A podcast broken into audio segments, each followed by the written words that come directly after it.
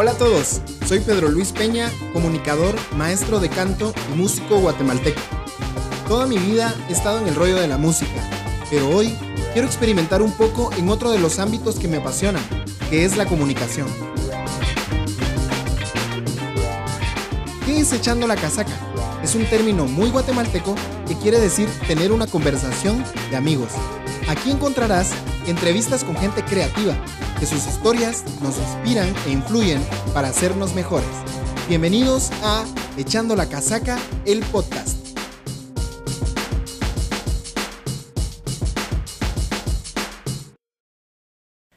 ¿Qué onda gente? Bienvenidos a Echando la Casaca, el podcast. Es el episodio número 3. Estoy bien contento por eh, los comentarios, mensajes de la gente que me ha escrito, que ha escuchado y ha visto este podcast. Muchas gracias de verdad por el apoyo.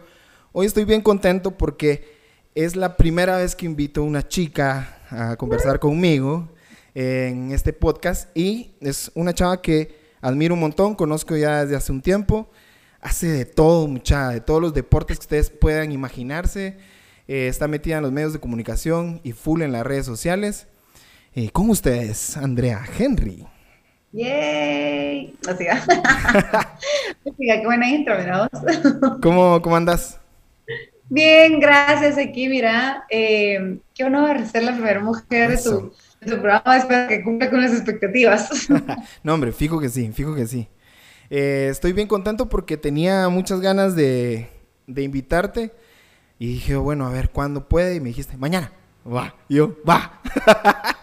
Entonces, peladísimo. Ahora, porque... que tener un horario, una agenda con todo esto es bien difícil y, si es de ayudar, creo que también te tienes que acoplarte un poquito, pues. sí, buena onda de verdad por hacer el espacio y el tiempo para atendernos y a echar la casaca.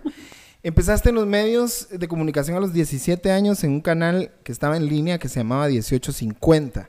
Yo estaba en la universidad estudiando comunicación cuando ya se oía hablar de una tal Henry que hacía locuras en la televisión y que despertaba muchas emociones en la gente, que te amaban y también muchos te odiaban. Era como, era, era, era como un rollo así de amor y odio, y, y, entonces a toda la gente le llamaba la atención, más a los de mi carrera, porque obviamente estábamos estudiando publicidad y comunicación y todo ese rollo.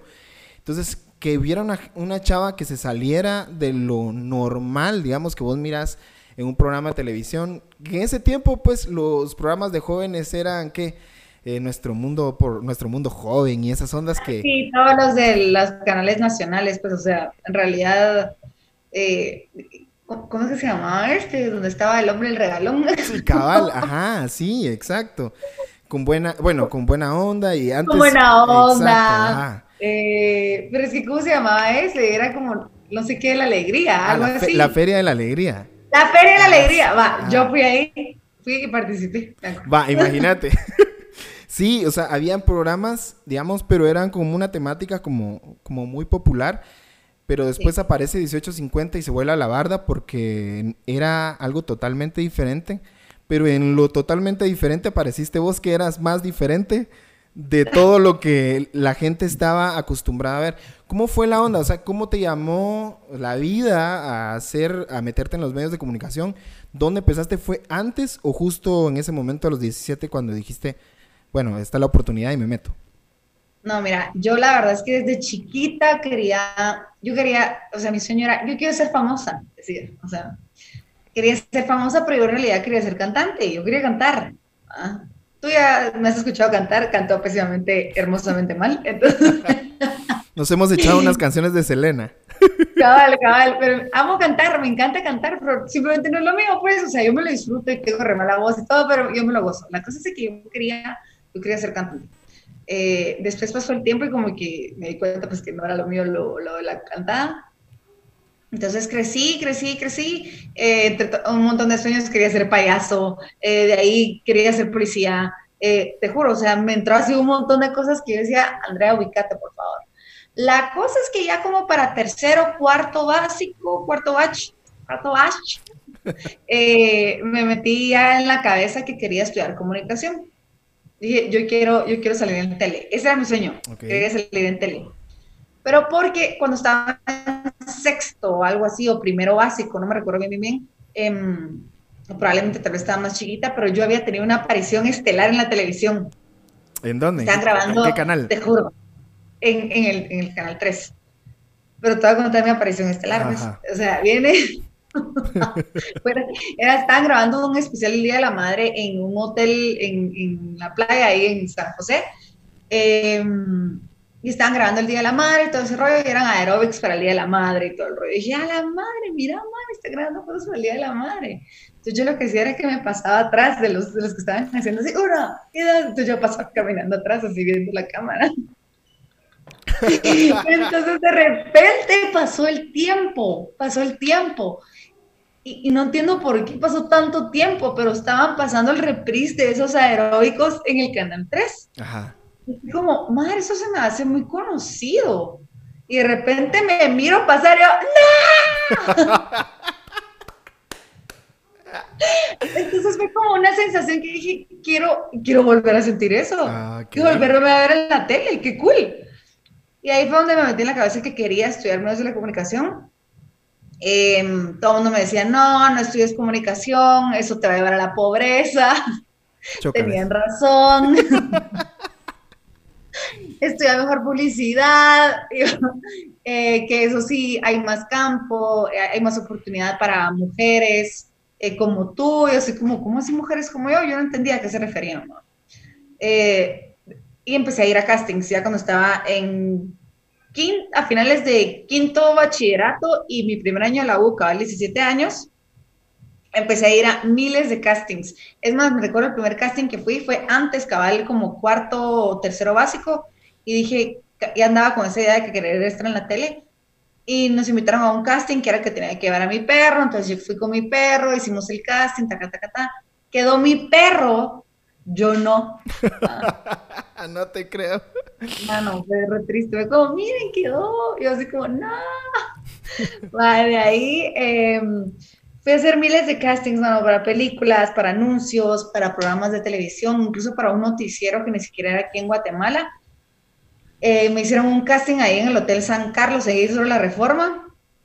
Y me recuerdo re bien que cuando llegué, eh, me dijeron así como que me vieron y dijeron, bien, ok, sí, es delgada, bien, pero yo me estaban viendo y así como, soy yo la única que estoy escuchando esto, o sea, lo está pasando, me lo está diciendo, y entonces él hablando en alto, juzgándome mi apariencia.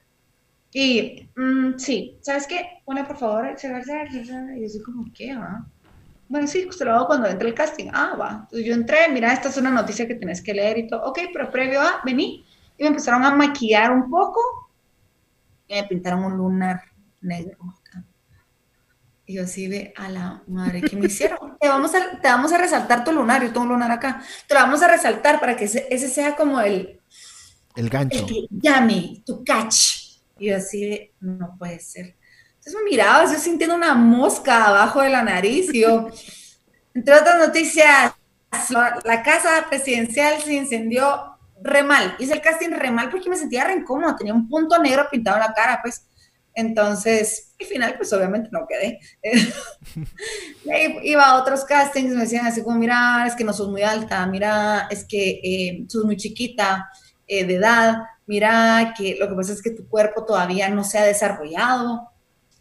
Y así, ok, ¿qué pasa si así se va a quedar? Pues, o sea, no va a crecer más. En efecto, así se quedó. Entonces, eh, y así me, me, harté, literal, esa fue la palabra. Me cansé, me harté, me consumió totalmente que me juzgaran tanto y era no tras no, tras no, tras no. Entonces yo dije, no voy a salir en tele, solo ya no voy a hacer eso, mejor voy a tomar fotos, porque me, me gusta la fotografía, la aprecio, más no soy buena fotógrafa, la aprecio. Entonces dije, me voy a dedicar a hacer fotos y quiero revelar fotos y todo, bla, bla, bla, bla. Y en eso entré en mi primer año de la U, eh, estudiando introducción a la comunicación, nos mandaron a todos los estudiantes un casting para tele.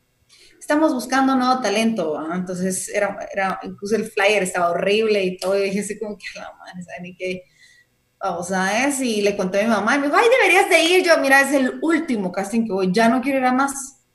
Y yo, ¿sabes qué? Mejor, no, mejor ya no, ya no quiero ir, ya no quiero ir, ya no quiero ir. De repente mi mamá me dijo, mira, eh, vamos a ir que no sé qué, que no sé cuánto voy a llevar, y yo, ah, va. Pero cuando llegué fue como sorpresa para mí porque yo en realidad no iba preparada, no iba en chanclas. Yo iba en un pantalón acampanado así pura hippie. Llevaba una mi tank top así que decía aquí baby girl. ¡Ay no! Y dos colas. ¡Ay no! Parecía la chilindrina hippie. Horrible. Y, y va, la cosa es de que me dijeron, va, mira, cuando entré vi todas las chavas en tacones maquilladas, con boobies, nalgudas, cinturita de avispa, yo así como, ¿qué estoy haciendo acá? Ya basta, no, no me quiero seguir torturando con esto. Y cuando la cuestión es de que hice el casting y va, mira, queremos que hagas esto, yo andaba con una actitud así como que ya voy a dejar de pretender, ya no voy a estar, hola, ¿qué tal? Entonces, yo ando mucha, miren, esto es un aparato que sirve para esto, si ustedes lo quieren comprar, tienen que llamar a este número que nos queda, así, va, adiós, adiós. Y hasta dice así, y dejé de sonreír, me quedé así, ya. y los del casting se quedaron así como que, ah, va, sí, muchas gracias, te puedo decir. Entonces me metí al carro, me puse a llorar, le hice berrincha a mi mamá y dije, ya no quiero, ya, estoy cansada. A la semana me llamaron y me dijeron, mira, queremos hacerte una segunda prueba. Y dije, pues chica, no puede ser, va.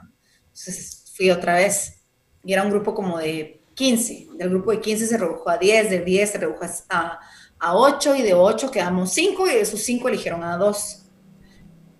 Y esa era yo y Jorge La Guardia, Jorge La Guardia y yo, perdón, en 1850. Ah, buenísimo.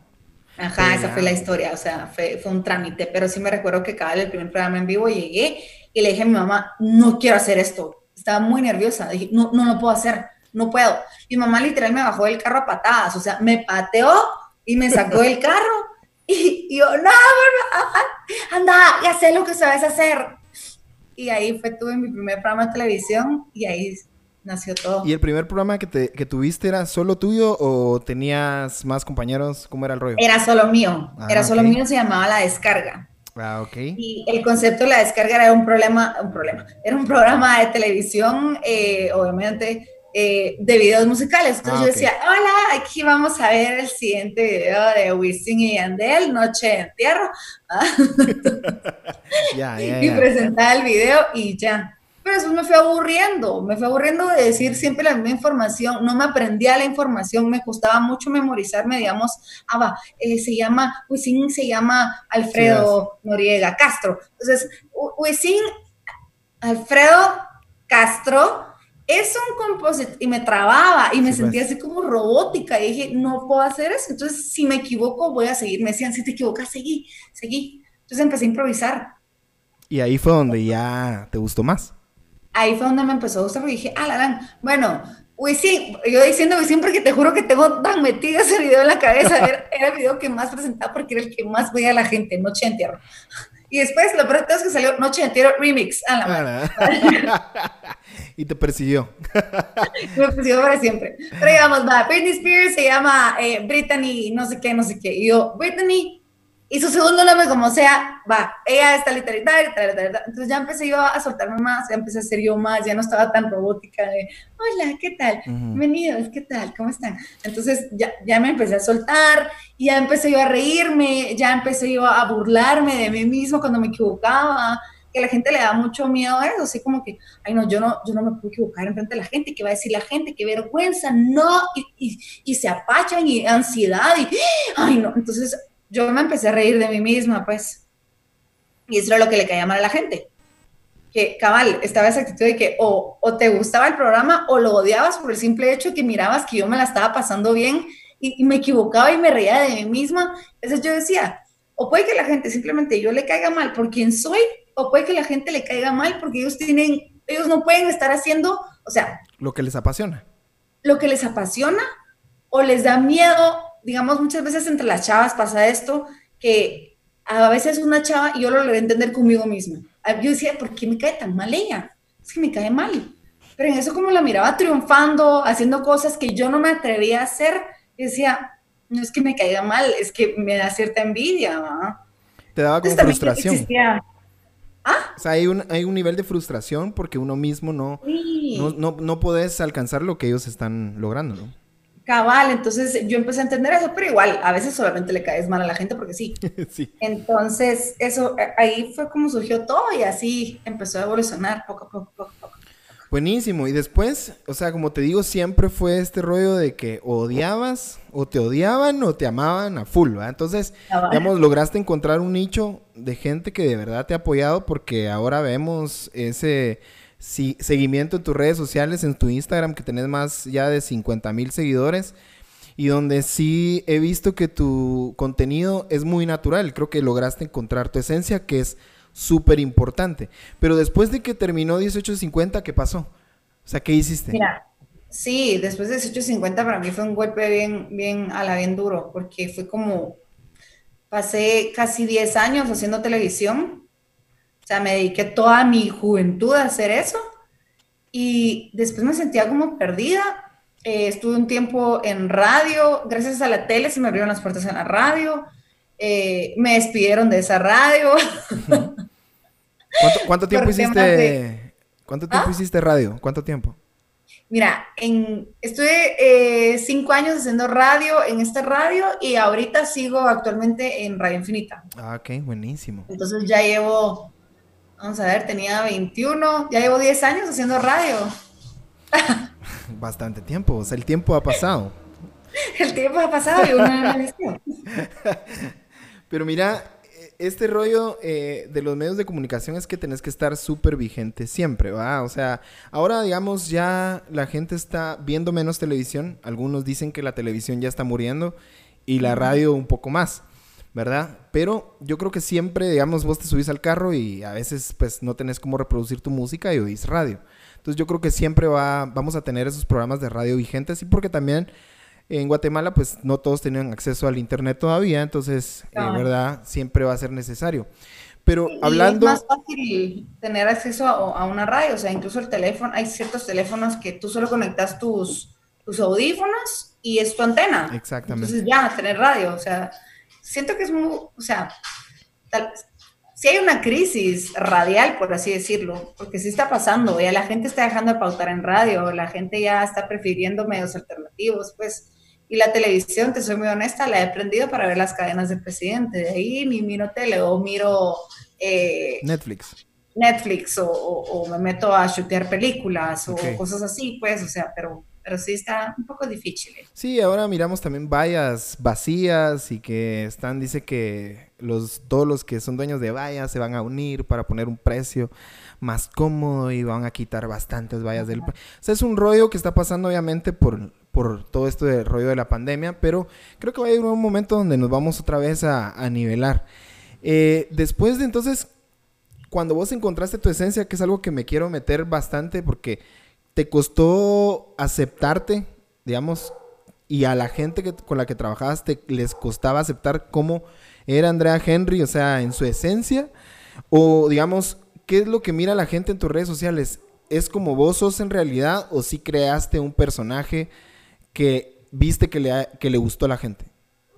Mira, em, obviamente creo que hasta finales del año pasado y este año he mostrado mi lado vulnerable, mi lado un poco más serio, mi lado más emocional, ¿verdad? Eh, pero antes de eso mantuve la Andrea chistosa, la Ande- Andrea ocurrente, la Andrea que siempre estaba feliz y todo ese rollo. Y este año, a finales del año pasado y este año, me permití no serlo, pues. Eh, dije yo, qué mejor forma, no por llamar la atención, porque la gente dice, ay, es que no hay necesidad de poner todo en las redes sociales. Sí, sí, no hay necesidad. Pero también es bueno recordarle a la gente que tú sos alguien real, pues. Entonces, así como que decirle, hey, mira, o sea, antes de cualquier cosa, porque aparte de, de esta, esta persona real que yo quería mostrar, era porque había estado teniendo como muchos ataques de bullies y todo ese rollo, así como haters, que es parte, pues, y la verdad es que no me molesta si tenés haters, digo yo, wow, algo estoy haciendo. Pero sí quería mostrar esta parte humana de mí para que la gente diga, hey, sí, aquella, aquella, aquella, aquella es de huevo, aquella siente, aquella es real, y en vez de estar solamente así como todo el tiempo, ay, hola, ¿qué tal? ¿Cómo están? Em, y, pero sí me ha costado, o sea, pero sí soy yo, sí soy yo, obviamente es parte de mi personalidad, de quién soy yo, pero no la muestro al 100%, o sea, yo no me muestro, Andrea Henry no está al desnudo. En. Porque, por ejemplo, nunca me han visto, una vez he subido un video molesta, pero de ahí eh, no me has visto así como, no sé, subiendo videos de haciendo escándalos o, cosas así, y sí, soy bien escandalosa, yo grito. pero es, es tu naturalidad. Pero que, ajá, eso, eso, me lo guardo para mi casa, pues, entonces, sí, o sea, sí es parte de mí, sí es parte de quien yo soy, sí es parte de con quien yo me identifico como Andrea, pero siempre trato de mostrar mi mejor cara. Eso es lo que hace la gente en redes sociales. Eh, en este rollo, vos mencionaste algo bien importante que también quería platicar, es cómo manejas el hate, porque digamos, ahora yo en mi caso, digamos, veo tanta gente que está siguiendo a un montón de gente y solo para atacar, ¿verdad? O sea, todo el tiempo. Y se convierten en lo que ellos odian. No sé si me voy a entender. O sea, a veces odias que la gente viene y te está criticando y todo, pero ellos mismos vienen y se convierten en lo que más odian y atacan a otras personas y quieren decirles cómo deben de vivir, qué deben de publicar, que no. Entonces, decís vos, ¿qué onda, va? ¿Cómo te cómo llegas a convertirte en lo que más odiabas. Entonces, ¿cómo hace Andrea Henry para lidiar con el hate? Mira, em, yo lo vengo lidiando desde los 17 años, desde 1850. Al principio me afectaba mucho, había veces en donde, en veces, en donde yo llegaba a mi casa y era aquella cosa que me metía así como que a ver, ah, vamos a ver qué dijeron las personas hoy en el programa, porque quiera que no te metes a ver feedback y cierta parte de ti también se mete para llenar tu ego. Exacto. Ese es, el error, o sea, todos tenemos ego. Y el hecho de que no lo querrás aceptar te hace más egocéntrico todavía. No, yo no tengo ego. Ay, por favor. Entonces, yo me metí a chutear y decía, ah, la madre, ay, qué bonito que pusieron esto de mí. Ay, sí, sí, sí, sí, sí. De repente, ¡ah! un comentario así como, Andrea Henry es una estúpida. Y yo, no puede ser y mi mundo así, telenovela, me tiraba en la cama, lloraba, ah, ah, no sirvo para nada, soy una estúpida porque Romerito 512 lo dice a la madre, entonces, y, te, y te, te, afecta, al principio te afecta, ya después me empecé a dar cuenta y dije, bueno, ¿para quién estoy haciendo yo esto? ¿Para la gente que le agrada o para la gente que, me, que le caigo mal? Entonces, pero fue rápido. La verdad es que yo me felicito a mí misma porque cambié ese chip rapidísimo y dije, no puedo venir y dejar que este tipo de comentarios me afecten. Entonces lo que empecé a hacer es contestarles de regreso. Ah, ahí liberaste la atención. Yo les contestaba así como que Andrea Henry es una estúpida. Y yo, a la sí, a mí también me cae re mal, es una ah, estúpida, esa perra. Entonces... Canalizaste, digamos, todo ese odio y pues usabas como la retórica. Ajá, yo, o sea, yo le respondí así como que a la sí, a mí también me cae re mal, qué estúpida es, ¿Qué fue lo peor? Me acuerdo que una vez con un chavo sí logré tener una conversación así larga, extensa. ¿Qué es lo peor que te, que te cae de ella? Su pelo. la sí, estúpida perra. O sea, yo sí Entonces, y la Mara se mataba de la risa. O cuando vienen y me dicen así como, no sé, me tratan de trolear, boom, se la regreso. No siempre lo logro, obviamente. Pero trato de jugar con eso y que no me afecte. Eh, eso sí, el año pasado, o fue este año, creo yo. No, fue el año pasado, fue en noviembre. Eh, noviembre, octubre, noviembre, algo así, yo me eché un comentario en redes sociales porque yo en realidad no entendía un, concepto, el famoso white malam. Ah, sí, me enteré. Wow. Mano, fue un caos, de verdad que fue un caos. Yo de verdad, así de verdad quería entender. Yo dije, hey, que alguien me explique de verdad qué significa eso. Yo llevaba meses de no meterme a Twitter y quería entender qué era eso, qué, qué significa, o sea, de verdad quería decir como, hey, mucha, ¿qué significa esto? ¿Está Marcel Blanco o, cómo es el rollo? ¿Alguien me lo puede explicar? ¡Ah! ¿Para qué lo pregunté? Fue un caos. Probablemente la pregunta no la hice de la manera correcta, o tal vez sí la hice de la manera correcta, pero la gente la interpretó por otro lado. Mano, me empezaron a decir tantas cosas. Había una chava que hasta puso Andrea Henry me discriminó en el baño de Cayala. Yo, ¡ah! ¡A la madre! O sea, ella se inventó y que yo le dije, tú aquí no puedes entrar porque tú no sos blanca. No. Ajá, entonces, y eso se estaba publicando. Eso se estaba publicando y la gente lo estaba creyendo. Y ese es el problema ya cuando llegas a un hate así un poquito más. Eh, acuérdate que en redes sociales me da mucha risa porque la mano puede decir lo que se le dé la gana. No pones tu cara en Twitter más que nada, pones, bueno, en todos lados, la verdad, puedes inventarte un usuario, escribir y escribir, escribir, escribir, escribir, escribir, tirar tirar verdades, tirar mentiras. Y lo peor de todo es que la gente, como no investiga, no lee, todos se lo creen. Exacto. Entonces, mano, un montón de gente en realidad creyó que yo un día estaba en un baño de Cayala, al lugar que he ido como tres veces en mi vida, y que yo le dije a una chava que ya no podía entrar al baño porque ya no era blanca. Y dije, no puede ser. O sea, ya se fue el odio un poquito más allá. Empezaron a hablar mal de mi mamá, empezaron a hablar mal de mi papá. Eh, mi papá en ese entonces estaba con cáncer, entonces era así como yo lidiando con eso, eh, lidiando con lo de mi papá, lidiando con eso. Y decía, no puede ser, mira, te juro que sí pasé llorando un día. Pero no llorando por el hecho de que la gente me odiara, sino porque ya me estaba, ya se estaba a un nivel un poquito más personal. Ya cuando me insultan y me dicen, ah, es que es una estúpida, jaja, parece drogadicta, jaja, sí, sí, jiji, Digo, va, hombre, no importa, que no importa. Pero ya cuando se estaba metiendo con mi familia, ya a un nivel más personal, digo yo, no puede ser, esto, esto es una línea ya donde tiene que parar. Entonces, prácticamente ahora incluso en Guatemala hay un departamento que se dedica a, investigar eh, ataques cibernéticos, por así decirlo, pues, o sea, sí puedes poner a poner tu denuncia por ese tipo de cosas. No lo hice, pero sí te digo, o sea, me afectó un día, al día siguiente alguien más hizo una gran metida de pata y se les olvidó, se les olvidó, ya estuvo, ya, ya estuvo ya. Lo que me preocupa es que hay personas en Guatemala que son personas eh, influyentes, ¿sí? Eh, son personas que la gente sí lo sigue, que la gente dice, ah, yo quiero ser como él o quiero ser como ella cuando sea grande. O sea, sí, si yo les digo, miren, el cielo rosado, ellos se lo van a creer, por así decirlo, ¿verdad? O sea, hay personas famosas aquí en Guatemala, conocidas, eh, admiradas, que se metieron en este tipo de odio o que se meten en este tipo de ataques hacia otras personas y decís, no puede ser, o sea, no, no ser una persona de admirar y decir tal cosa de otra persona tan así. O sea, es que la libertad de expresión, no, hay un límite, hay, hay, hay, una línea. ¿ah? Em, entonces, mira, la manera correcta de manejar el hater, yo, el hater, ¿va? el hate, eh, yo lo ignoro, lo ignoro. Después de haber perdido a mi papá, fue la cosa más dolorosa que me ha pasado en esta vida y, que venga un pelón, una pelona y que me diga de qué me voy a morir, digo yo, ¿quién sos vos? Pues, sí, exacto. O sea, como, ¿por qué me va a afectar? Como, ¿por qué me va a doler que tú, que no te conozco, tenés una opinión sobre mí? O sea, si me lo dijera mi papá, si me lo dijera mi mamá, digo yo, Andrea Henry es una, Andrea Henry, mi hija sos una tonta, a la madre, ahí sí me debería afectar. Pero si me lo dice un pelón X, digo yo, ¿por qué?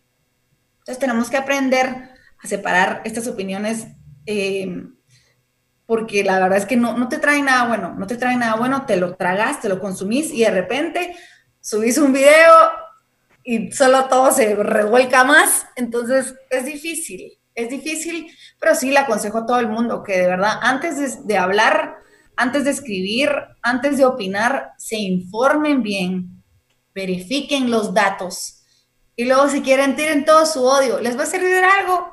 No. O sea, ¿de qué te sirve?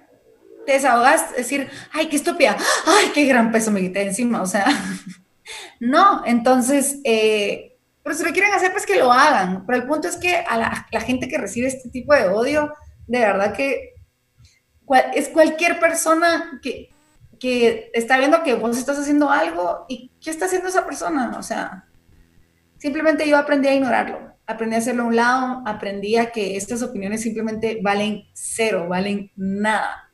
Y que si de verdad yo quisiera la opinión de alguien, se la voy a pedir de las personas que me importan. Entonces, mis haters van a ser mi mamá o mis hermanas o, mis abuelas o, mi pareja. Sí, la opinión de ellos es la que vale para mí. Y obviamente si tengo algún maestro, pues mis amigos, cosas así. Pero de ahí la opinión de los demás me resbala, te soy honesta. Aprendí a, echarme esa laca de resbalamiento. sí, la verdad es que es, bien importante, digamos, porque mucha gente está lidiando con eso ahorita. Sí, o sea, hay mucha gente que sí le afecta demasiado y que pasa hasta en depresión porque, digamos, está científicamente comprobado que, digamos, un like un comentario malo, un share, todos esos eh, que ahora algoritmos, digamos, que tienen las redes sociales, te producen químicos en tu cuerpo que te hacen sentir diferente. Sí, la dopamina y todo eso. Pues. Dopamina, exactamente. Entonces un like te hace sentirte feliz. Y cuando ya están ah, eh, tirándote hate, obviamente te hacen sentir mal. Entonces, esto es, esto es un rollo que pasa con muchas personas. O sea, yo siempre tengo un cuate que vive aquí de, toda mi vida y, y, yo sé que es en buena onda, pero todo el tiempo me está tirando hate. Todo el tiempo, pero es un cuate. Entonces yo me mato la risa, ¿va? Pero la gente que no lo conoce y no sabe nuestra relación, me dicen, vos, este cuate, ¿qué onda? Va, ya te está tirando mucho rollo. Y yo, no, hombre, mano, es un cuate de toda la vida, no te preocupes. O sea, es así, ¿va? Pero la gente a veces ve y es como, ¿va? Entonces, creo que creo que, digamos, también es, es importante conocerte a vos mismo y saber qué es lo que sos capaz de hacer y qué no sos capaz de hacer también. O sea, es, es cuestión de, de, de, ser maduro y que llegas a un momento de tu vida donde decís, bueno, ya, este soy yo y el que le guste, le guste y el que no, no. Y esa es la palabra que va al clave, la madurez. Hasta que tú no alcances un tipo de madurez en donde entendas que las redes sociales son las redes sociales, no vas a ser capaz de lidiar con todas estas críticas, tanto positivas como negativas, porque si las positivas te las tomas como un alimento del ego, demasiado ego, es malo. Tener ego no es malo, para mí no es malo, porque eso te dice así, hey, sí, yo, sí puedo hacer eso, y te da confianza para hacer las cosas. Pero cuando te alimentas de demasiado ego y, ah, yo puedo hacer lo que se me dé la gana porque soy yo, y no sé qué, ya empezás ahí y ya agarras otro camino. Pero a lo que voy es de que sí, o sea, esa es, esa es la clave, o sea, tener ya esta madurez de entender las redes sociales son las redes sociales y no le voy a caer bien a todo el mundo. Por muy linda que salgan mis fotos, por muy bonita que me mire en bikini, por muy guapo que me vea tocando la guitarra, o por muy cool que toque una canción y la suba grabada, no le tengo que caer bien a todo el mundo. Entonces, hasta que no te lo mentalices así, de verdad que no, no nos deberían dar redes sociales a nadie. bueno, y, imagínate, entonces, si, si, si, estuvieras haciendo malas cosas, ¿por qué es que tantas marcas te están buscando por el nivel de influencia que tenés? ¿Verdad? O sea, ahí puedes medir que estás haciendo bien las cosas, ¿verdad? Obviamente, no va a haber una marca que quiera poner su imagen si es una persona que no está haciendo bien las cosas. Entonces, es, algo, es algo bien importante porque vos con tu esencia has logrado trabajar con marcas como Puma, GT, Twenty, El Arca de Noé, que he visto yo un montón de marcas y que también eh, has ayudado a gente con pequeños emprendimientos que vamos a hablar en un ratito también. Pero metiéndonos a las redes sociales, con ese nivel de influencia que vos tenés, tenés 50 mil seguidores en Instagram, eh, hay mucha gente también que, digamos, se dedica a la música, al arte, que tiene bastantes seguidores también, pero no saben cómo monetizar sus redes sociales. Algo bien importante, digamos, hablábamos que no hay un tarifario como decirle, bueno, si mil personas miran mis historias, ¿cuánto puedo yo cobrarle a una marca por, por publicitar sus productos? Entonces, ¿cómo trabajas vos con, con este tipo de temas? Mira, te soy muy honesta, yo al principio cuando me ofrecieron la primera, ni siquiera me acuerdo cuál fue la primera marca que me ofreció trabajar con ellos y yo fui como, ah, ¿en serio quieren? Sí, te vamos a pagar porque tú subas tu contenido con nosotros. Y yo, ¿esto existe? y acá así, oh my Entonces sentí re cool, pero la verdad es que, eh, y me estaban pagando bien y todo el río así como, pero ¿cuánto, cuánto cobras? Y yo, ay, no sé, o sea, no, sabía. Yo hoy por hoy no tengo así como la, la, fórmula y todo eso. Entonces, lo que he hecho es que sí me he asesorado con gente que trabaja en medios de publicidad. Eh, les digo, mira, me está hablando tal marca, em, tengo un buen amigo que siempre me ayuda, ¿ok? Tengo también otro grupo de personas con los que he trabajado que me dicen, mira, lo que deberías de cobrar en realidad por tu alcance, por tus, por tus engagement, todo eso. Ajá, por tu, por todo este rollo, no se me fue la palabra, por el, el, género, la cantidad de género masculino, la cantidad de género femenino, o sea, me dan todas las stats. La diversidad, ajá. Ajá, y todo eso me dicen, mira, por eso tú deberías de cobrar, por así decirte, eh, 25 centavos por cada persona que mira tu historia. Ah, ok. O sea, por así decir tu número. Yo soy como, ah, va. Y de repente me ponía a hacer la mate, así como que, ah, va, esto por eso. Y yo no puedo cobrar eso, es demasiado. Es que eso es lo que deberías de cobrar. yo, sí, pero aquí en Guatemala nadie va a pagar eso, pues. Entonces, si hay, si hay formas, si hay fórmulas, hay formas, lo puedes, eh, de ahí me pongo a pensar así como que, ah, va, de repente, pues es una marca pequeña, no le voy a cobrar tanto. Y así es una corporación, así. Pues sí, que se mochen con, una buena lana. No, mira, a mí como me ha gustado hacerlo, la verdad, y me ha funcionado bastante, es que se los trabajo por paquetes. Ok.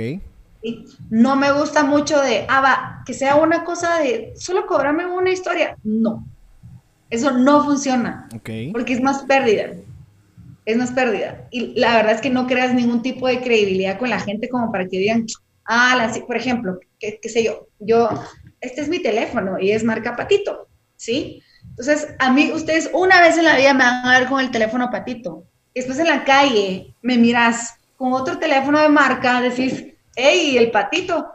Una cosa una vez. Exacto. No tienes credibilidad, no te identificas con la marca, no, no, no hay ese, no hay esta cabal como conexión con la marca. Entonces, a mí me gusta trabajarlo con marcas. Uno, con las que yo me identifique, porque entonces me da credibilidad yo disfruto, por ejemplo, usar Puma. A mí me gusta usar Puma porque es cómodo para mí, me sirve para hacer ejercicio. La verdad, la ropa, para, por lo menos para chava, porque la de chavo no me la he puesto, pero la chava es elástica, me gusta, me siento cómoda, sudo, me absorbe el sudor y me siento re bien. Aparte que me siento bien sexy mi ropa. Entonces, y, pero me identifico con la marca. Para mí no, no me pesa venir y usar, usar la marca. ¿ah? Entonces, este tipo de, conexión con la marca, este tipo de que te identifiques con la marca es súper importante. Para mí es clave. O sea, yo ya no como carne, por ejemplo, yo llevo ya casi dos años de no comer carne. Entonces, cada vez que alguien me quiere mandar algo, por ejemplo, un restaurante que me dijo, mira, te queremos pagar tanto por que nos hagas publicidad. Y era un montón de plata. Yo dije, ok, ¿qué hago? Publico la marca, disque comiendo estos tacos y, con la carne y todo ese rollo, que la verdad hasta he escuchado que un montón de gente se enferma con esa carne, o, me identifico o, soy real y simplemente digo que no y pierdo ese dinero. Y decidí perder el dinero, porque yo no como carne. Entonces tenés que ser bien real con tus publicaciones, bien real con, con la marca. Eh, y, y ese es uno. Y de ahí trabajarlo como por, a largo plazo, ah, por lo menos de un mes, pues, pero sí trabajarlo a largo plazo. A mí me gusta trabajar eh, plazos de tres a seis meses. Ok. Y eso es lo que me ha funcionado muy bien.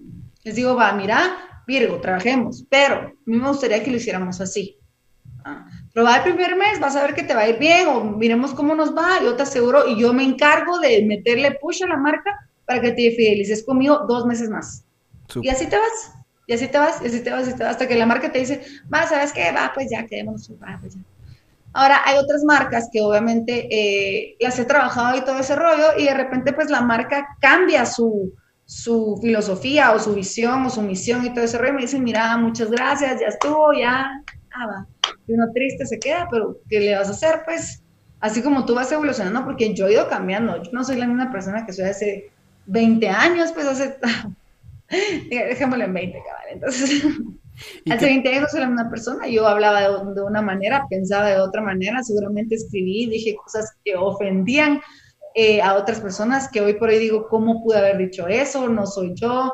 Antes yo no me ponía a defender eh, ciertas creencias. Antes yo me burlaba de ciertas creencias.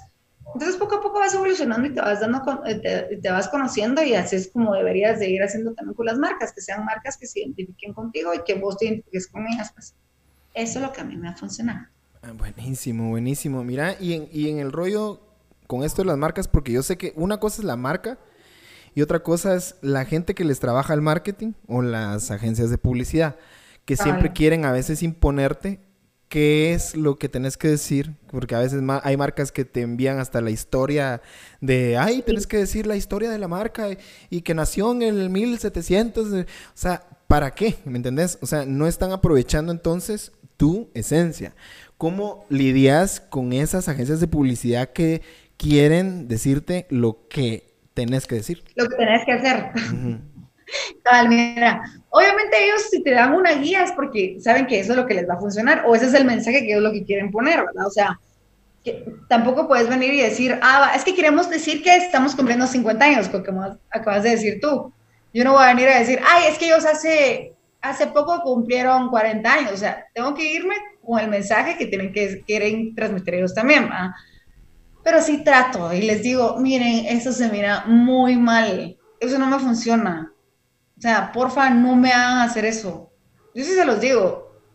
Te soy muy honesta, ¿querés que lo haga? Lo hago, porque igual tú me vas a pagar. Pero sí te voy a decir una cosa, no te va a funcionar. Se va a ver horrible, no te va a funcionar. Probemos si quieres. Y lo probamos y cabal, prueba, ahí está, mira, no funcionó, no hagamos eso, por favor. Eso lo hago con gente que le tengo mucha confianza, eh, que, que, que, ¿cómo es que se llama? Que hay buena relación. Ajá, muy buena relación. Yo, mira, basta, lo quiero hacer así, démosle. Ahora, con gente con la que no tengo una relación, porque no los conozco y nada de eso, sí les digo de primas a primeras, yo eso no hago, no, no me funciona. Perdona, y tal vez suene muy pesado, no, no te lo tomes así. Yo quiero que sea un gana-gana, tanto para mí como para que tu marca se vea bien, como para que yo también me vea bien, porque al final la que está dando la cara soy yo. Entonces, esto no funciona en mis redes sociales, ¿sí? Esto lo puedes probar con no sé, alguien que da las noticias que es como bien institucional, incluso la persona y todo el rollo, pero yo no soy así, yo no soy como de, ah, ama de casa, bien, pruébalo. No, sí, exacto, sí. Ajá. Entonces, déjame, te voy a mandar yo ideas, yo les mando así incluso eh, guionizadas mis publicaciones, o se manda previo a, ellos lo aprueban, y mira, eso sí, o mira, va, está re cool, pero solo porfa decir tal y tal palabra, ah, va, entonces todo el chirmoy que hice, meto ahí la palabrita, va eh, pero sí trato de, de, por sí ya se ve que, que, es una marca que ya está pagado, que están usando tu espacio para publicitar, que por lo menos sea un poco más agradable a la vista y al oído de la gente, pues, o sea, que audiovisualmente sea agradable, no sea como, aquí está la marca, cómprala. No, entonces trato de hacer eso, de yo identificarme con la marca, eh, hacer cosas en donde la marca se vea beneficiada y yo también, y que, que nos acoplemos, pues, eh, para que no se vea como algo impuesto, que por sí, como te digo, si ahí está la marca y se menciona la marca, ya es publicidad. Entonces solo es el rollo de venir y, decirles con mucho cuidado y con amor a, la agencia, mira, pues a mí eso no me funciona, si va a ser así, la verdad es que mejor pensémoslo dos veces, porque de verdad que ni yo voy a ganar y tú te vas a ver peor, o yo soy la que me va a ver peor y tú pues, ahí está tu marca, pero ni va a tener reach. Entonces, de verdad, hagámoslo de manera inteligente.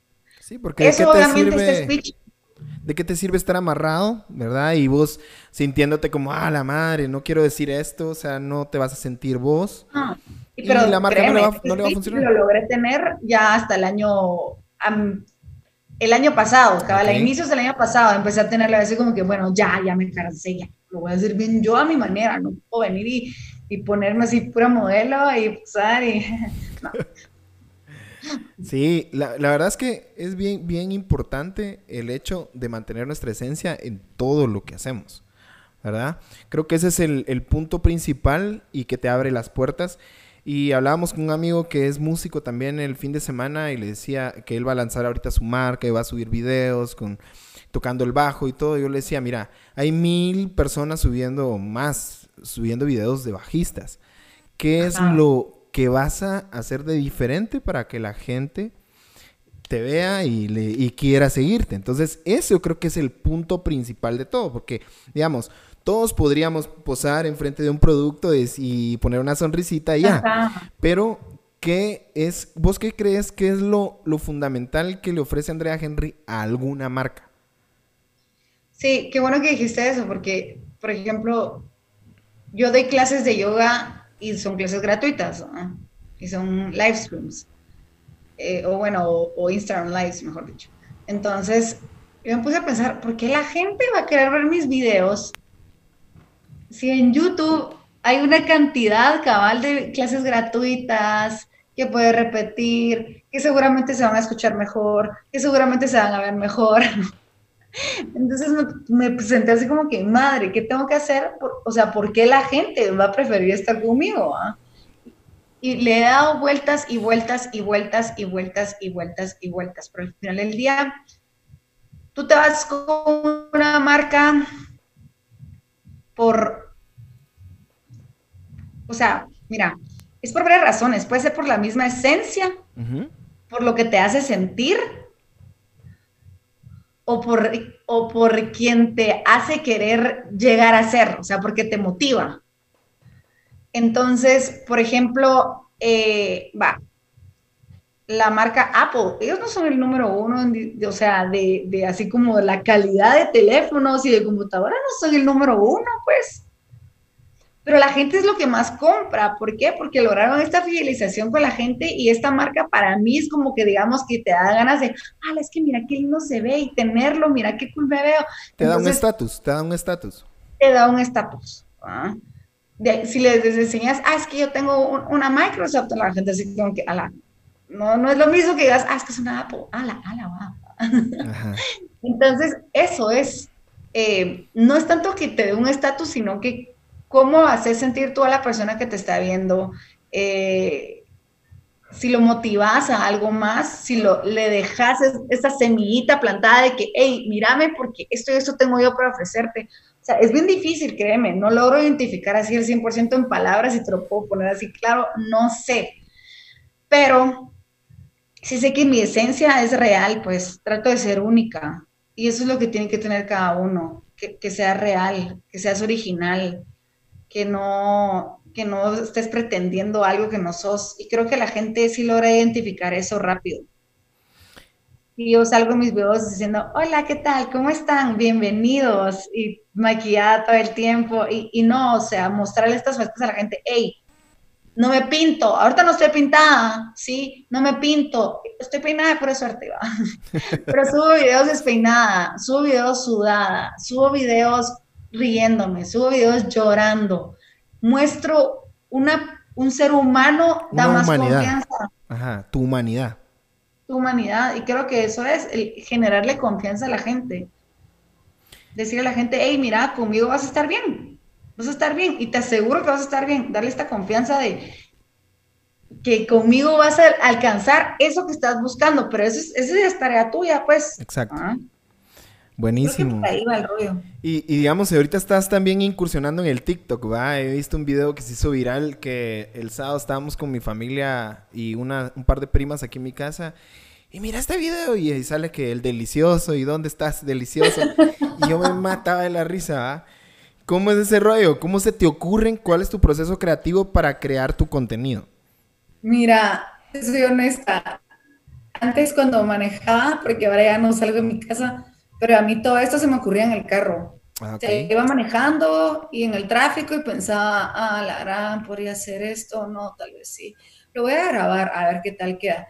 Entonces mi filtro es, tengo mi primo, que él, él, es muy chistoso, la verdad. Y se lo paso a él, y si a él le da risa, lo subo, si no, no. Ah, mira. Pero, por ejemplo, esa es una. Lo otro es de que eh, sí te puedo decir que hay cosas que salen cuando son improvisadas, son las que mejor salen. Sale mejor. Porque ese de lo del delicioso ni lo estaba pensando.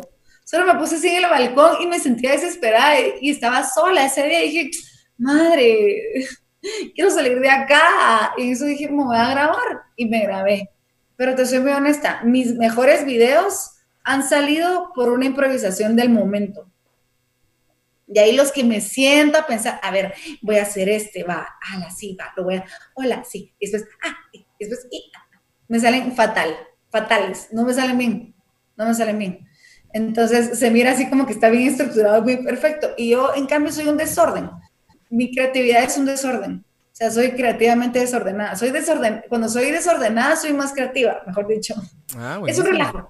Pero la, la, cosa es que, digamos, eh, no soy como el resto de las personas que tienen así como una agenda, o esta semana voy a subir un video, no. O sea, ahorita ya llevo ratos de no subir un video ahí, pues, pero sí mm, trato de, de, de ver que está en tendencia, trato de ver las palabras que están, por ejemplo, eso sí, digamos, el delicioso es una palabra que está ahorita de moda. dije, ok, voy a usar esta palabra que está de moda y como está de moda puede funcionar, pero lo voy a hacer a mi manera. Em, y sí, solo es, mi creatividad es bien esporádica, es bien instantánea, es del momentito, y si no ya no me gusta, ya no lo hago. Ah, ok.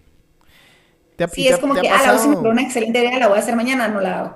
Ah, ok, sí, eso, eso, eso mismo te iba a preguntar, que si, digamos, te ha pasado que ya tenés el video grabado, no te gusta, ya no lo subís, lo subís a ver qué pasa o qué? no, ya no lo subo. Ah, en, TikTok, en TikTok tengo 10 drafts y no los voy a subir, pues, solo los tengo ahí como para ver qué no quiero hacer. Ah, ok, ok. sí, y digamos, también TikTok es una red, a la madre es, es para más chavitos, vamos, se me da a mí eso, creo yo. Sí, yo, yo hice un, un video, tengo en TikTok, y donde estoy estornudando y me eché un, una onda de canto y fue lo único que hice, pero sí se nota o se siente que es prácticamente para otro tipo de, de, de edades. ¿A vos? Mira, o, o, es para... Yo ahorita, ahorita siento un bloqueo de, creatividad para estos videos cortos que antes la solía tener. Tenía un personaje que se llamaba Pepa la Trompuda. Y, era una que hablaba y cuando hablaba tenía una voz así como medio ardiosa.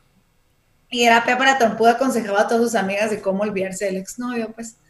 Entonces, eso me surgía y todos esos videos de Pepa la Trompuda lo que tienen en común es que los grabé en el carro. Todos están en el carro nunca estoy en un lugar parada, o sea, parada me refiero así como que en mi casa o en una cafetería, todos están en el carro, todos. Entonces mi lugar de pensar y de, y de, de crear era en el carro, entonces ahorita no, lo he tenido y eso estoy ahorita empezando a hacer, encontrar este lugar otra vez para, para, creo que es importante que todas las personas tengamos un lugar para pensar, un lugar para crear, puede que sea tu cuarto, puede que sea tu balcón, eh, puede que sea tu estudio o el garage de la casa, no sé. Es ese lugar que tenés que buscar para inspirarte y no necesariamente para hacer videos de TikTok, para crear nuevas ideas para tu empresa, para crear nuevas ideas para tu podcast, para crear nuevas ideas de, ok, meditar y decir cómo voy a mejorar, ser mejor persona, cómo puedo ayudar al mundo, cómo, o sea, es encontrar ese lugar para pensar. El mío era mi carro, y ahora ya no lo tengo. Entonces, pues sí lo tengo pero... ¿Y, y, entonces, ¿por qué, si sabes que es en el carro, por qué no sales a manejar un rato y te echas un... Ay, me da miedo. ¿Te da miedo? ah, ok. sí, ahorita. Me da un miedo, ahorita sí me da miedo, ando con una paranoia. La vez pasada salí, pasó una moto a la par mía y fue como. Y ando con mucha paranoia ahorita. ¿Pero es por la inseguridad o por el rollo pandémico? Por la inseguridad, porque siento que el rollo pandémico generó más inseguridad. Sí, ahorita la gente anda viendo cómo genera eh, de cualquier forma. Salís a la calle y todo el mundo está manejando como loco. Sí. Todo el mundo quiere llegar ya en el semáforo, todos te, te, te pitan, acabar verde. No, es una. Es, una, como una tensión así. Feo. Pero en fin. Sí, buenísimo. Tengo que encontrarlo. Y cuando lo encuentre, te cuento. Tal vez es el baño. No, y, lo, eh, puede ser, puede ser. y lo vamos a ver. A mí se me ocurren muchas canciones en la ducha y es, y es eso, que tenés que buscar un momento del día, tal vez, donde y un lugar específico donde empiezan a surgir las ideas. ¿ah? También otra cosa que he visto en tus redes sociales que es algo que me identifica mucho a mí es que tenemos un perrijo. ¿Sí? Y tenés a Popa. El Popa es famosísimo en tu Instagram y hemos visto mil videos y fotos de Popa. ¿Qué significa Popa para vos? Ay, es mi amigo. Es que Popa en una lengua hawaiana significa amigo. Ok. Entonces, es mi amigo, la verdad, es mi acompañante. Em, se ha vuelto, nunca pensé tener una conexión, o sea, Popa es hijo del pibe, ¿verdad? El pibe es mi primer perro mío, mío, mío, mío. Y eh, yo tenía el pibe, la verdad es que nuestra relación era bien independiente, o sea, él por su lado, yo por mi lado, incluso íbamos a caminar pasos y pedales, yo lo soltaba, él se iba, yo caminaba sola, de repente chiflaba y él regresaba. Súper independiente, no se dejaba tocar por nadie, le ladraban, se iba, le pelaba. Ajá. Y después lo crucé eh, y ahí nació el papá. Eh, ellos el, pibe no quiere al popa, le gruñe, no lo muerde ni lo ataca, pero sí, como que ella está viejito, entonces casi no tiene ni dientes, entonces lo trata de morder y el otro solo, ¡ah! grita así, pues no le hace nada. Entonces los tuvimos que separar por órdenes de la veterinaria y dijo, mira, lo mejor es que lo separen, porque no es sano, porque el otro vivía con mucha ansiedad, no se la pasaba así encorvado todo el tiempo. Entonces ahí fue donde los tuve que separar. Eh, el pibe se quedó en casa de, de mi papá y yo pues el, popa y la verdad es que, como te digo, nunca me imaginé llegar a tener una conexión con un perro como lo es con el popa. O sea, yo me enfermo un día y él está echado a la par mía cuidándome todo el tiempo. Eh, cuando, estoy, cuando llego así como molesta o con una carga así negativa a algún lugar, él se acerca así con las orejas abajo a ver si estoy bien y me lame. Eh, no sé, es, un perro muy especial, la verdad. Es muy especial, yo, yo lo adoro. Eh, y hemos estado de arriba para abajo, nos vamos a la playa, nos vamos a ti, eh, paseamos, o sea, no sé, se ha vuelto como mi acompañante, pues, entonces sí, es, es, una, es una, mi, es mi amigo, mi compañero ahorita. Eh, me ha visto llorar, me ha visto reírme, incluso cuando murió mi papá, los perros sienten. O sea, para mí, a mí una señora una vez me dijo, los perros no sienten, eso es tonto. Pero a mí sí me gusta creer que mi, que mi perro me entiende, él, él sabe, pues, él siente. Entonces, él sintió que yo estaba triste y toda esa semana, que fue, bueno, días, semanas, que han sido meses, la verdad, cuando yo estoy así con esta energía triste, él se echa y no me molesta para nada. O sea, él lo siente. En cambio, cuando él ya mira que yo estoy bien, se acerca, me ladra, que quiere ir a pasear y paseemos, vení. Incluso hubo una época en donde yo me estaba empezando a deprimir y él llegaba y me ladraba y yo no entendía, o sea, yo solo estaba acostada y me ladraba y me ladraba y me ladraba y hasta que le grité, ¿qué querés? Pero me peleé con él, así como que si fuera una persona real, yo, ¿qué querés? Déjame en paz, no puedo, no me siento bien, déjame ser, de verdad, ahorita no quiero no entender lo que acaba de pasar. Yo me puse a pelear con él y, y sí, es que me puse a llorar. Y, y solo se me acercó, me lamió y me volvió a ver y empezó a ladrar otra vez. Yo, Va, vamos a la calle, pues entonces. Y agarramos otra vez rutina de volver a pasear y volver a pasear, porque yo me había caído, pues. Y es, es, muy lindo, la verdad. Es, ahorita está regañada porque hizo pipi arriba. me, me, toca con el Bambi, incluso. Sí, porque si no, te juro que estaría acá. Papá. Incluso, mira, el Bambi está aquí. Ah, bueno, estaba acá. Ya está, mira, aquí. Ahí anda, ¿eh? ¡Oh! Está conmigo en clases, está conmigo grabando, no me hace bulla. Es, es como vos decís, es el, el perro perfecto para mí. O sea, para mí. Sí. Ahorita creo que viene. ¡Vení! no, pues sí, no, igual yo, digamos, o sea, tengo un espacio donde hago yoga y le hablo, mira, aquí no subís, este es mi espacio. Entonces le hice una camita abajo y él se queda ahí dormido y cuando él ya ve que apago las luces, él se para ya, así como que, ah, vaya, vamos a salir, ah, va. Y es, es buen perro, la verdad. Ahorita está castigado, por eso no quiere estamos peleando. Pero la verdad es que se vuelve eh, muy importante tener esa relación, ¿verdad vos? Porque siempre están con vos. Son la única, el único ser vivo que está con vos en todas. O sea, en todas. A mí me ha pasado y es una buena terapia tener un buen perro. Eso, es terapia. para mí ha sido terapia. Y yo siempre a, la gente que, que, me conoce, pues yo les digo mucha, adopten un perro, adopten un perro, va a ser lo mejor que pueden hacer. Es un aprendizaje mutuo en donde se hacen, ¿verdad? A la otra persona.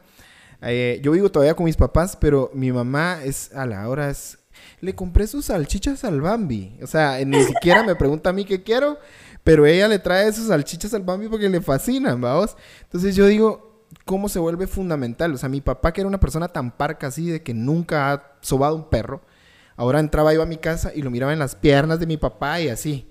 Yo sí, ¿qué? ¿Me entendés? Pero se vuelve tan fundamental tener un ser de esa naturaleza en tu vida y te ayuda un montón de veces a salir de depresiones y a... de todo. Sí, mano, y cabal, eh, ellos incluso también, ellos a veces están tristes por algo, pues, y tú también como que lo sentís, lo identificás y le das cariño. Entonces, es una terapia mutua. Aparte, yo vi un meme este año que decía, este es mi año, decía un perrito, eh, porque, o sea, mi, mi, mi, mi, mamá o mi papá o mi jefe, mi jefa, mi, mi patrón, como ustedes le quieran decir a su perro, no sé qué relación tendrán, está conmigo todo el tiempo. Entonces es el año de los perros porque eh, los gatos también y las mascotas enteras, porque hemos estado con ellos desde inicio de año hasta ahorita, pues. Entonces me va mucha y ya no quiero salir de mi casa por eso. es bien complicado. Fíjate, yo todavía, o sea, cuando me tocaba ir a la academia, pero ahorita está cerrado obviamente, pero me lo llevaba y daba clases conmigo. Todos mis alumnos lo conocen, ¿va? Pero, digamos, ahora que estamos todos en la casa o la mayoría del tiempo en la casa, eh, había un meme también muy bueno que decía, yo creo que mi perro piensa que ya me despidieron, vamos. Entonces, es un rollo bien, bien especial el que tiene uno con, con esos perritos. Otra de las cosas que quería hablar con vos era que estás haciendo como una labor social que me llegó un montón, que estás utilizando tus redes y el gran alcance que tenés para apoyar emprendimientos. Y he, visto que estás publicando de todo a la gente que, que está empezando con sus negocios. ¿Cómo surgió la idea? Eh, ¿Qué comentarios has tenido? ¿Y cómo te sentís vos haciendo eso? Mira, eh, surgió porque yo me quedé sin trabajo. Ok. Entonces me quedé sin trabajo, me quedé sin ingreso. Y dije, madre, qué horrible se siente esto. La verdad es que no, no me había pasado desde hace bastante tiempo que yo estuviera sin trabajo. Estuve sin trabajo tres meses. Eh, ahorita estoy desempleada otra vez. pero estoy trabajando en la radio, entonces no. pero o sea, para mí la radio es como parte de mi vida, no lo veo como un trabajo, entonces por eso siempre digo, no tengo trabajo. Eh, la cosa es que em, me quedé sin trabajo y me sentía bien amenazada, me sentía como bien vulnerable de qué voy a hacer con mi vida ahorita, no tengo ingreso, ¿qué hago? ¿Cómo le digo a la gente, hey, miren mucha, ayúdenme por favor a conseguir trabajo o, dónde puedo conseguir dinero extra, eh, cómo le hago y así, así, así. Entonces me puse a... Fue un momento de reflexión, la verdad, de también de, llevarme a, los pies a la tierra y decir, nadie es indispensable, en cualquier momento simplemente te pueden despedir de algún trabajo, eh, tienes que ser un poquito más agradecido con lo que tenés. Eh, y entonces empecé a ver que en Twitter un montón de gente puso, yo tampoco tengo trabajo, pues yo tampoco tengo trabajo, yo tampoco tengo trabajo, pero estoy vendiendo tal cosa, yo tampoco tengo trabajo, pero estoy ayudando a mi mamá con esto, yo tampoco trabajo, ahora soy globo. Entonces dije, no puede ser que tanta gente se quedó sin trabajo, pues, pero todos estaban viendo, y los, los chapines somos chispos, mano, o sea, la verdad es que aquí la Mara, si algo no es, o sea, si algo es, es que es viva. ¿ah? Cuando querés, pues y me empecé a dar cuenta que un montón de personas, de mis amigas, empezaron mucha, miren, ahora vendo chuchitos. Yo, ¿qué? ¿Qué ¿Cómo así? Sí, yo estoy vendiendo chiles rellenos y bla, bla, bla. Entonces dije, madre, tanta gente que está ahorita en necesidad de vender lo que sea, si puedo aportar en algo, lo voy a hacer. Entonces, cabal, lo hablé y dije, miren, mucha, ahorita creo que estamos en un momento de crisis. Eh, a mí incluso un montón de marcas que estaban trabajando conmigo se hicieron para atrás porque ya no tenían cómo pagarme. Entonces fue como, bueno, voy a usar mis redes para algo positivo, no las puedo dejar así en, cero, pues, eh, y voy a ayudar. Después, miren, mucha, vamos a publicar emprendimientos, si los quieren hacer, mándenmelos, etiquétenme una historia y los pongo. Ah, fueron como 20 mares y después empezaron a entrar más, empezaron a entrar más, empezaron a entrar más, empezaron a entrar más, y a veces los mandaba y los mandaba y los mandaba y los mandaba y los mandaba. Y después lo que empezó a hacer la gente es de que, dice, mira, me encanta que nos estés apoyando, pero la verdad es que me gustaría mandarte algo. Y yo, va, mandámelo. Y de la nada, man, tenía un montón de cosas aquí en mi casa. Y así como, no, incluso cosas que yo no uso y yo no necesito. Entonces, eh, me empezaron a mandar un montón de comida, me dio hepatitis, aparte que me quedé sin trabajo, me dio hepatitis, ¿va? Entonces estaba grave, estaba mal.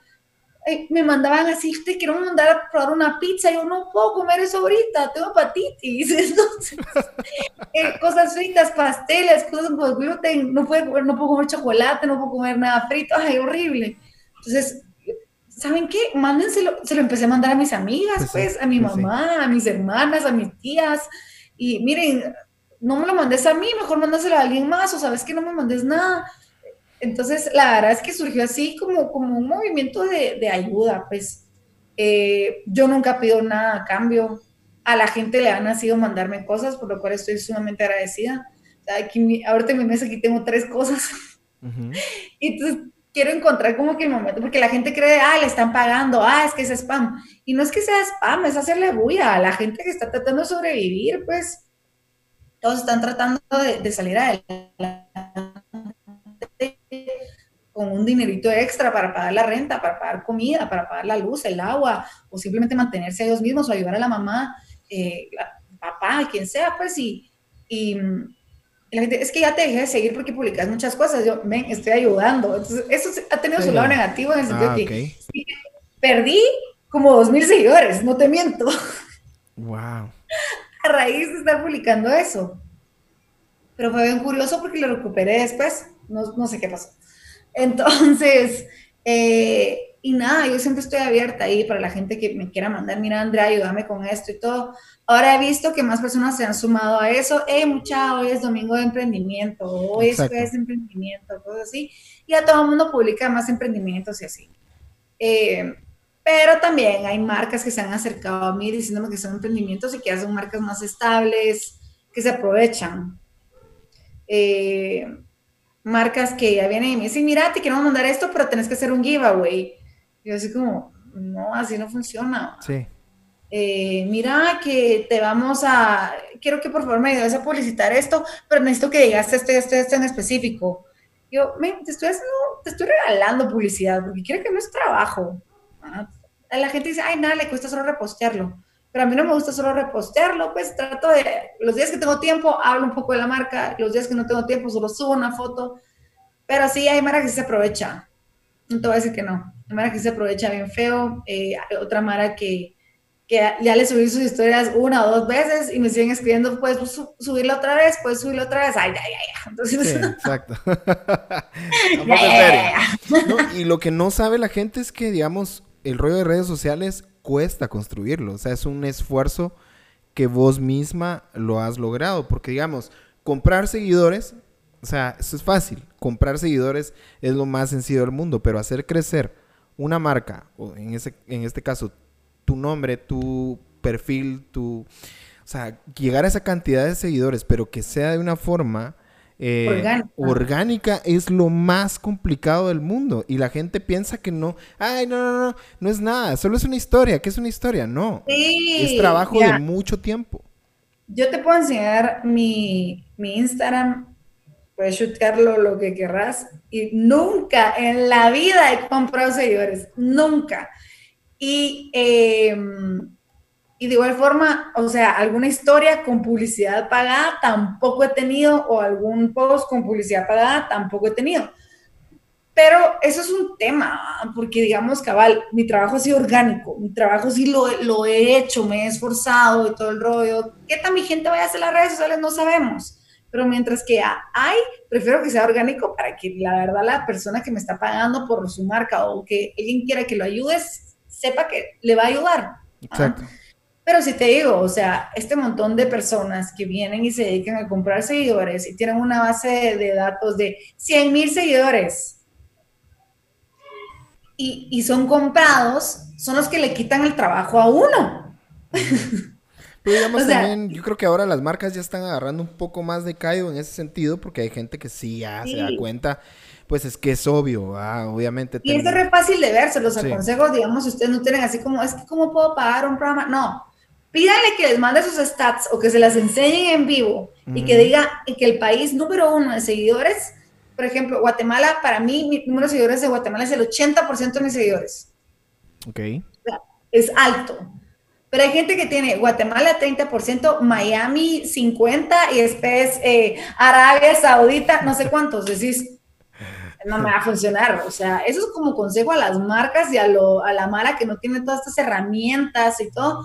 Pero ojo, también te puede mandar un screenshot photoshopeado, ya estuvo, pues. Entonces, es como, o sea, es un trabajo que le cuesta a uno venir y hacer esta base de datos y todo, porque quiere que no es trabajo, man, invertís tiempo. Y, y que venga alguien X con 500 mil seguidores y de repente vienen las marcas y buscan a esa persona para publicitar algo de Guatemala y no les va a funcionar. Me enoja. Me enoja. Totalmente. Sí, porque digamos, es una forma que has logrado vos monetizar, es una forma de ingreso que te ha costado también, ¿va? Porque es inversión de tiempo. A veces la gente piensa que el tiempo no es pagado, pero es, es lo que más, ¿verdad? Ahora el tiempo pasa, mano. Y, y, de verdad, mucho tiempo es que le metes a las redes sociales. ¿Qué mensaje le podrías dejar a la Mara que se está dedicando ahora a lo que le apasiona o que tiene miedo de, de, de esa onda de, bueno, ¿será que puedo hacer esto, eh, nunca lo he hecho. Eh, ¿Qué consejo le puedes dar a esa Mara que está emprendiendo algo nuevo? También ahorita en tiempos pandémicos, ¿verdad? Que mucha gente está haciendo algo súper diferente a lo que estaba acostumbrado a hacer. Pero ¿cómo, es, ¿cómo podrías vos lidiar con ese miedo al ego? De decir, no puede ser que yo esté vendiendo chuchitos. O sea, ¿me entendés? Porque hay mucha gente que piensa así. ¿Qué le podrías decir a esa gente que está emprendiendo ahorita? Mira, eh, uno cabal, em, empezar tu emprendimiento de una manera súper humilde. O sea, tenés que tener los pies en la tierra y decir, hey, todo trabajo es digno. Yo incluso estuve, la gente antes hacía de menos, eh, ay, es que trabajé en un call center. Ah, la, pobrecito, no conseguí trabajo en ningún otro lado. Y sí, yo trabajé en call center ahorita los últimos tres meses. Estuve de agente de call center. Y saqué mi trabajo y me puse las pilas y ya no estoy porque solo era tres meses el contrato, pero, pero es ponerte así como que dejarte a un lado el, el que va a decir la gente de mí si me ven vendiendo tal y tal, ¿cómo me voy a poner a vender mangos? Pues si yo soy dueño de una empresa, o ala, es que no, no, sé, o sea, ser un poquito más humilde, ¿verdad? Si estás haciendo un trabajo y lo estás haciendo bien, eh, todo trabajo es digno, todo trabajo eh, con, con, legal, por así decirlo, es, dinero bien ganado, entonces no hay nada de que avergonzarse sobre eso. Em, yo tengo una mi amiga cabal que está vendiendo chuchitos, o sea, ella es gerente de, en una agencia de publicidad y ahora está vendiendo chuchitos porque le bajaron el salario a casi un, no, a casi un 70%. La madre, pues. Ajá, entonces ella vino, se reinventó y dijo, a mí me gusta cocinar les voy a hacer chuchitos. Y después empezó y ahora vendo no sé qué, y ahora no sé qué, y le está yendo re bien. Entonces, creo que sin el probar nunca se van a quitar ese miedo. A mí me ha costado también como emprender. Yo tengo pues este estudio de yoga que lo tengo en pausa lastimosamente porque obviamente pandemia, ¿no? Eh, pero sí me vino a, recortar de que tengo que pagar la renta, tengo que hacer no sé qué, tengo que invertir en estudio. Y ahorita me quedé así como varada. Entonces lo estoy haciendo de manera gratuita. Eh, mientras que fidelizo a los clientes. Exacto, totalmente. Ajá. Ajá, entonces la verdad es que no tengan miedo, o sea, no saben que tengan miedo, porque el miedo los va a empujar a veces a hacer cosas que no se atrevían. Y el, porque si van con mucha confianza, como que, ay, hombre, ay, que salga, ya estuve, ya estuve, ahí está, ya. Ay, a veces este miedo es lo mismo que nos, ah, me voy a quitar y, y, me voy a aventar. Es como cuando están parados en un trampolín o una piscina y tienes miedo de tirarte y decís, no, no me puedo tirar, no me puedo tirar, no me puedo tirar. Pero hasta que alguien está ahí y que te, que te anima, o vos mismo decís, lo voy a hacer, lo voy a hacer, lo voy a hacer, y lo haces y saltas y caes en el agua y decís, madre, qué cool, qué rico sentí esto, porque no me tiré antes? ¿Ah? Entonces, mírenlo así, si tienen alguna idea, si tienen algún emprendimiento y tienen este miedo, solo inténtenlo, háganlo. ¿Qué perdemos? vamos a perder probablemente tal vez algún dinerito o perdemos, qué sé yo, el tiempo, qué sé yo, pero el tiempo, el, el, rollo es de que si no lo intentas, nunca vas a saber si ese chapuzón valió la pena o no, pues tal vez el agua va a estar muy fría y no te gusta, y solamente te saliste, secas y ya, y volvés a empezar. O tal vez te gusta el agua y te quedas ahí metido en el agua y chapoteando y chapoteando para siempre, por siempre con el renacuajo, o sea, no sé. Exacto. Pero el punto es que eh, hay que hacerlo, hay que intentarlo y, y el miedo ha llevado a muchas personas a hacer cosas grandes em, y, se vale soñar, se vale soñar y hacer su sueño realidad. Eh, yo conozco gente ahorita que me decían, mano, yo toda mi vida fui eh, cabal, eh, era, es otra amiga, trabajé en publicidad y ahora te juro que me encanta hacer pasteles y los estoy vendiendo y me está yendo re bien. No, no tienes idea de cuántos pasteles he vendido esta semana.